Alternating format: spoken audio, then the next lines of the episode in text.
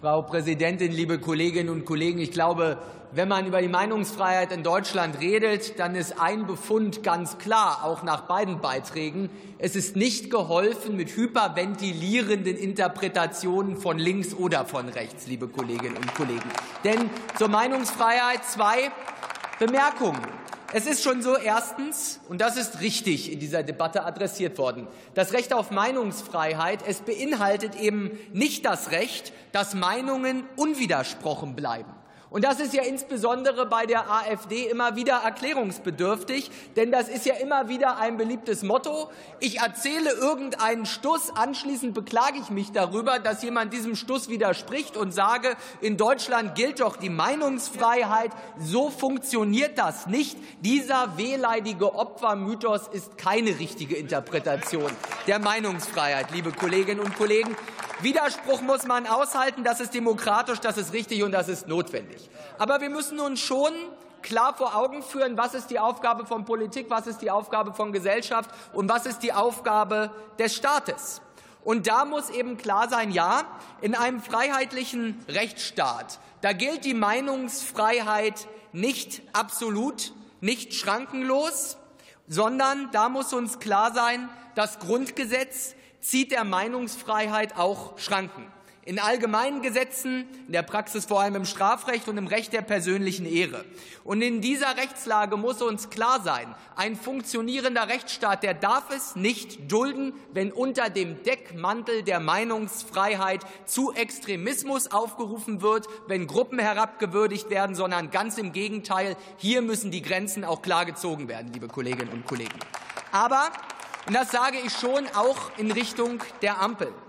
Uns muss bei allem legitimen Kampf gegen den Extremismus auch klar sein, dass sich der Staat nicht zu einer Rolle als absoluter, absoluter Hüter der Wahrheit aufspielen darf.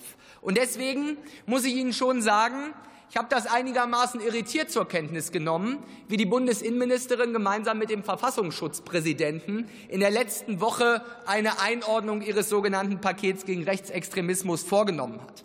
Wenn man sich das mal vor Augen führt, Frau Faeser hat erklärt, wie sie denn jetzt auf den öffentlichen Diskurs staatlicherseits Einfluss nehmen will.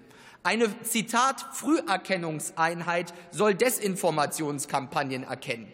Die Zitat Resilienz von Journalisten soll gestärkt werden. Der öffentlich-rechtliche Rundfunk soll geschützt werden. Und wenn man sich das alles vor Augen führt und die Tonalität dieser Debatte von linker Seite vor Augen führt, dann muss man auch sagen, das hat eine Schlagseite und es dient einer Entfesselung staatlicher Gewalt zugunsten einer Herrschaft des Verdachts. Das ist nicht demokratisch, liebe Kolleginnen und Kollegen.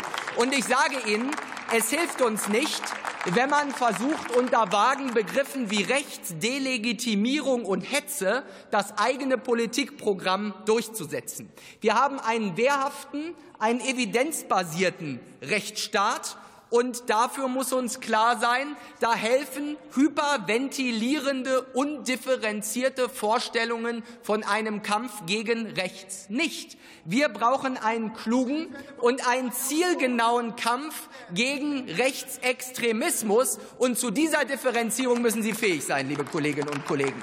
Denn ich sage Ihnen, wenn rechts verschwindet, wenn rechts verschwindet, was bleibt denn dann noch übrig? Links und grün. Und das ist zu wenig für eine Demokratie, liebe Kolleginnen und Kollegen.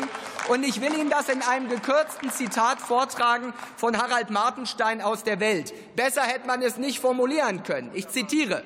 Bismarck, Begründer des deutschen Sozialstaats rechts. Gustav Stresemann, der bei den Nazis verhasste Kanzler und Friedensnobelpreisträger rechts. Der Hitler-Attentäter Stauffenberg und sein Team rechts. Wer glaubt, rechts bedeutet das Gleiche wie rechtsradikal, ist dumm. Ich meine das nicht so böse, wie es vielleicht klingt. Es muss auch dumme Menschen geben. Die Evolution hat es so gewollt. Diesem Zitat ist nichts hinzuzufügen, liebe Kolleginnen und Kollegen.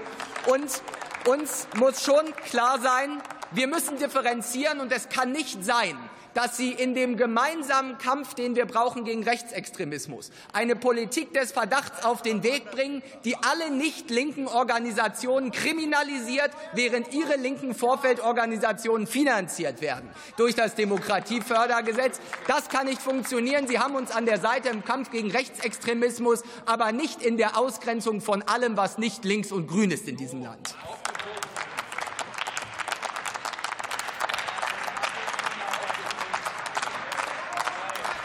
Bündnis 90 Die Grünen ist Marcel Emmerich der nächste